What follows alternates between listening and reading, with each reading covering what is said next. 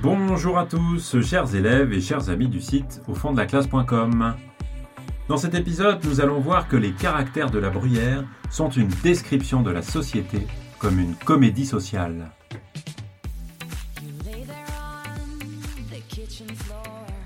Le livre de la bruyère, Les caractères, est l'ouvrage de toute une vie.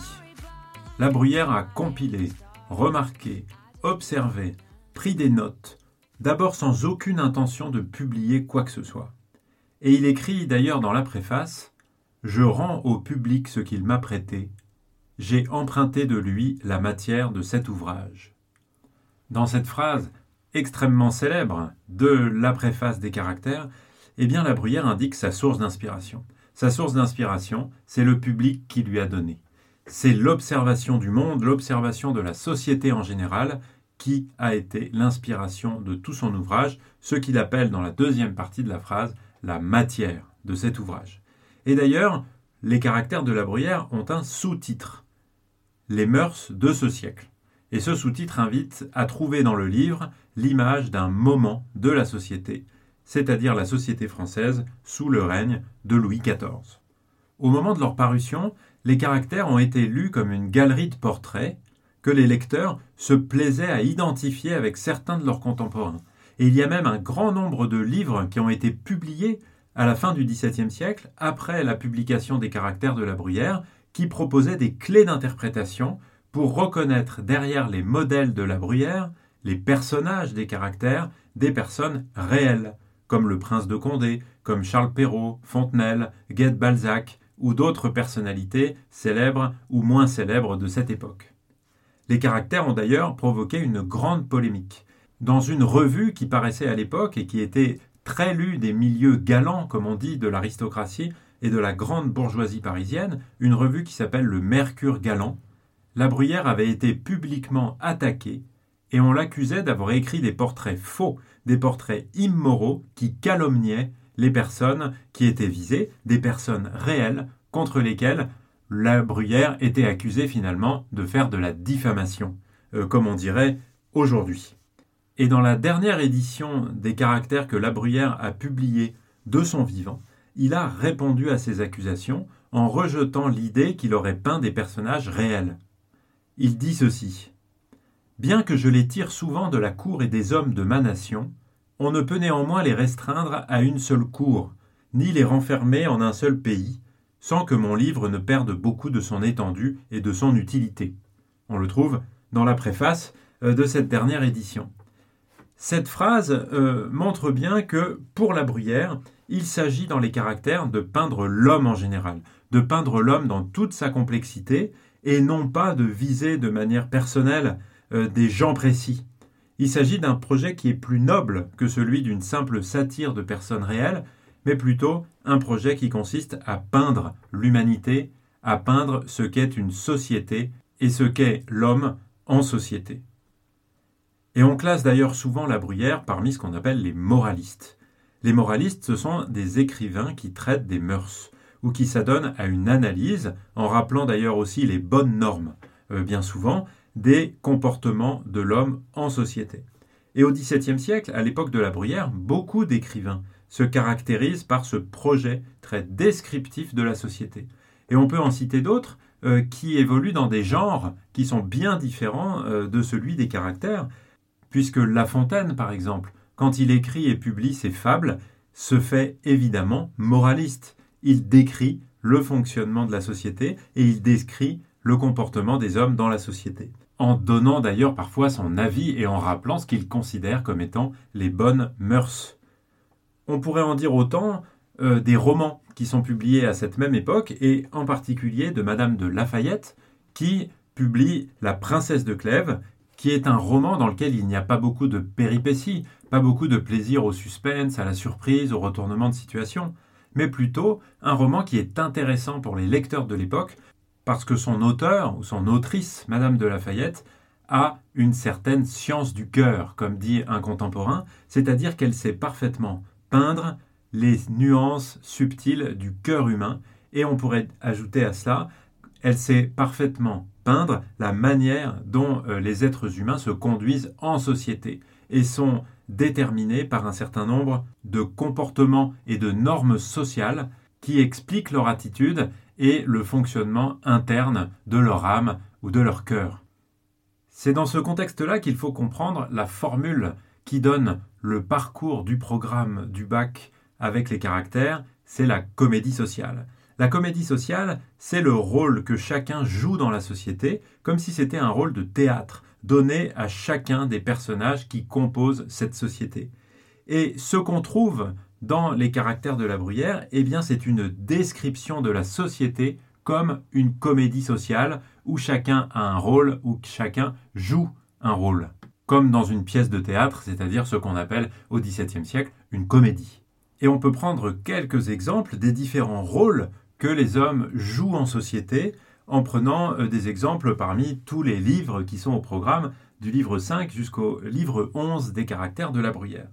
On voit par exemple dans la remarque numéro 7 du livre 5 qui s'intitule De la société et de la conversation qu'un homme joue un rôle dans ses conversations en société. Et plutôt que d'adopter ce que la bruyère appelle un pompeux galimatia, c'est-à-dire un langage sophistiqué et pédant pour montrer qu'il a de l'esprit, pour montrer qu'il est intelligent, eh bien, euh, il faudrait peut-être mieux choisir la simplicité. Je vous cite l'extrait. Que dites-vous? Comment? Je n'y suis pas.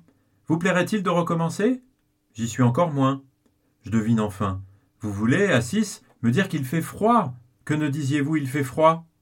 Vous voulez m'apprendre qu'il pleut ou qu'il neige? Dites il pleut, il neige.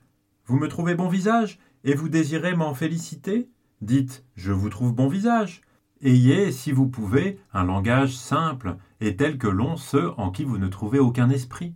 Peut-être alors croira-t-on que vous en avez. Dans ce passage-là, on voit bien qu'on s'adresse à un personnage qui s'appelle Assis, qui est incapable de dire les choses d'une manière simple, et se sent obligé, pour montrer qu'il a de l'esprit, euh, dit le texte, d'employer un langage toujours très sophistiqué, avec des termes et euh, des tours compliqués. Pourquoi ne pas choisir la simplicité? Euh, C'est ce que dit le locuteur ici qui se moque de ce personnage qui s'appelle Assis. Une autre remarque, la numéro 51, un petit peu plus tard, donc toujours dans ce livre 5, eh bien, évoque les hommes qui manquent d'humour et qui manquent de capacité d'autodérision. Je vous cite l'extrait. Les provinciaux et les sots sont toujours prêts à se fâcher et à croire qu'on se moque d'eux ou qu'on les méprise. Il ne faut jamais hasarder la plaisanterie, même la plus douce et la plus permise, qu'avec des gens polis ou qui ont de l'esprit. Le texte de la Bruyère donc pointe ici cette catégorie d'hommes qui manquent d'humour. Ici, ce sont les provinciaux et les sots, donc c'est quand même quelque chose de relativement ouvert. Hein. Ils ne sont pas forcément tous provinciaux, mais en tout cas, ceux qui n'ont pas d'esprit, ceux qui manquent de politesse, c'est-à-dire ceux qui n'appartiennent pas au monde de la galanterie moderne, eh bien, euh, sont incapables d'avoir de l'humour sur eux-mêmes, ce qu'on appelle de l'autodérision. Dans un autre extrait qui se situe au sixième livre euh, des caractères, donc le suivant qui s'appelle Des biens euh, de fortune. À la remarque numéro 13, il est question de la recherche de l'argent, la recherche de l'argent qui rend les hommes fous et même prêts à vivre malheureux. Voici ce que dit le texte. N'envions point à une sorte de gens leur grande richesse. Ils les ont à titre onéreux, et qui ne nous accommoderaient point. Ils ont mis leur repos, leur santé, leur honneur et leur conscience pour les avoir. Cela est trop cher, et il n'y a rien à gagner à un tel marché. Cette remarque-là, que dit-elle? Eh bien que être riche coûte très cher, mais ne coûte pas évidemment en argent, parce que sinon ça n'aurait aucun sens, mais c'est onéreux, c'est-à-dire que ça coûte cher parce qu'il faut le payer de son repos, de sa santé, de son honneur, de sa conscience. Ça fait beaucoup de choses à payer. Ça veut dire qu'on est, quand on est riche, pas tranquille, qu'on est en mauvaise santé, euh, parce que, évidemment, on est pris d'une angoisse permanente, leur honneur et leur conscience. Mais ça signifie qu'il n'est pas toujours très moral euh, de mener des activités qui conduisent à devenir riche. Conclusion, mieux vaut ne pas l'être pour vivre bien, et c'est-à-dire pour vivre heureux. La Bruyère, dans le livre suivant, le livre 7 de la ville, euh, la première remarque s'en prend aux hommes qui se soucient beaucoup du regard des autres et qui aiment surtout à regarder leurs semblables avec le plus grand mépris possible. Je euh, vous lis cet extrait. L'on se donne à Paris, sans se parler, comme un rendez-vous public, mais fort exact, tous les soirs au cours ou aux Tuileries, pour se regarder au visage et se désapprouver les uns des autres. L'on ne peut se passer de ce même monde que l'on n'aime point et dont on se moque. L'on s'attend au passage réciproquement dans une promenade publique. L'on y passe en revue l'un devant l'autre, carrosses, chevaux, livrées, armoiries. Rien n'échappe aux yeux. Tout est curieusement ou malinement observé. Et selon le plus ou le moins de l'équipage, où l'on respecte les personnes, ou on les dédaigne. Que dit cet extrait-là? Eh bien, que, en société, les hommes se soucient beaucoup de la manière dont ils sont regardés des autres et prennent beaucoup de plaisir à mépriser les autres. Euh, quel est l'exemple qui est donné ici? C'est à Paris. Euh, dans les endroits où on se rencontre, que va-t-on faire? Ou en tout cas, qu'est-ce que les hommes viennent faire dans ces, lieux, dans ces lieux publics? Eh bien, se regarder au visage et se désapprouver, c'est-à-dire avoir des sentiments négatifs, chercher à dire que l'autre est mauvais et se moquer de lui. Et quand on est sur une promenade publique, eh bien, on compare les objets qu'on a avec soi, c'est-à-dire ici cette liste, cette énumération, carrosses, chevaux, livrés, euh, c'est-à-dire les moyens de transport. Euh, ici, le carrosse et les chevaux. La livrée, c'est euh, le vêtement de ses domestiques, les armoiries, etc. Tout cela est scruté par les uns et par les autres pour pouvoir mépriser ou bien donner du respect, avec une manière en tout cas des critères qui sont donc parfaitement euh, superficiels. Dernier point euh, de ces exemples sur la comédie sociale telle qu'elle est décrite euh, par la Bruyère, c'est l'idée selon laquelle les hommes ont une attirance et on pourrait même dire une fascination pour les puissants. On trouve un extrait dans le livre 9 des Grands à la remarque 16. Je vous le lis une froideur ou une incivilité qui vient de ceux qui sont au-dessus de nous nous les fait haïr. Mais un salut ou un sourire nous les réconcilie. On voit ici par cette formule lapidaire le pouvoir énorme qu'ont les puissants, ceux qui s'appellent ici les grands, euh, sur les hommes. Euh, parce que d'un seul geste, ils peuvent faire oublier toute la haine qu'ils avaient pu susciter avant. Quand on n'est pas aimé, de quelqu'un de grand, alors on le déteste. Mais très rapidement, par un simple geste, par un petit regard, eh bien, notre euh, sentiment va changer complètement à leur sujet.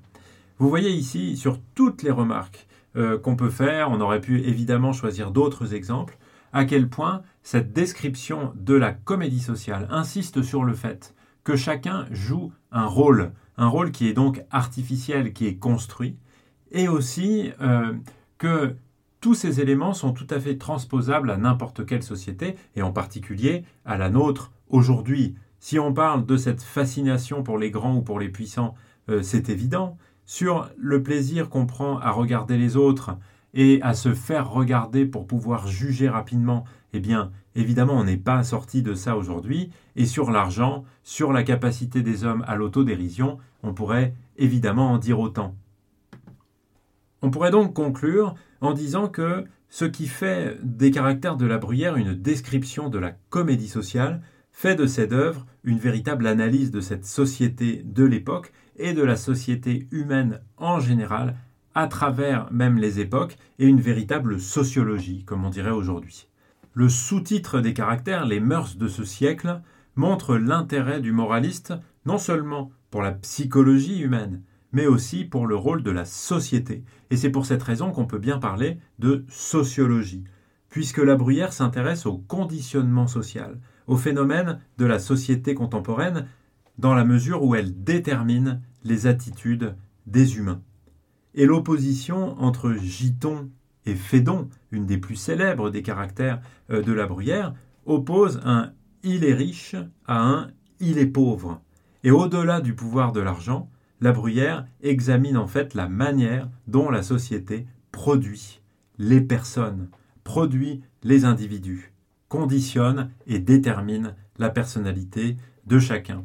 On pourrait prendre un dernier exemple qui est tiré du livre 9, et la remarque 41. Jetez-moi dans les troupes comme un simple soldat, je suis Tercite. Mettez-moi à la tête d'une armée dont j'ai à répondre à toute l'Europe, je suis Achille. Cet exemple-là montre bien que c'est la société qui crée la personne, qu'il n'y a donc pas d'identité individuelle libre euh, de chacun des hommes qui forment une société, mais l'idée selon laquelle chacun est le produit d'un milieu, d'un environnement social. Et dans cette mesure-là, on peut vraiment dire que la comédie sociale, telle qu'elle est présentée par euh, les caractères de la Bruyère, fait bien de ce livre une véritable sociologie. Voilà les quelques remarques que je souhaitais partager avec vous sur ce sujet des caractères comme une description de la société, comme une comédie sociale. Vous pouvez retrouver un certain nombre de choses sur le site au fond de la classe.com. Je vous dis merci beaucoup de m'avoir écouté et à bientôt. Ciao ciao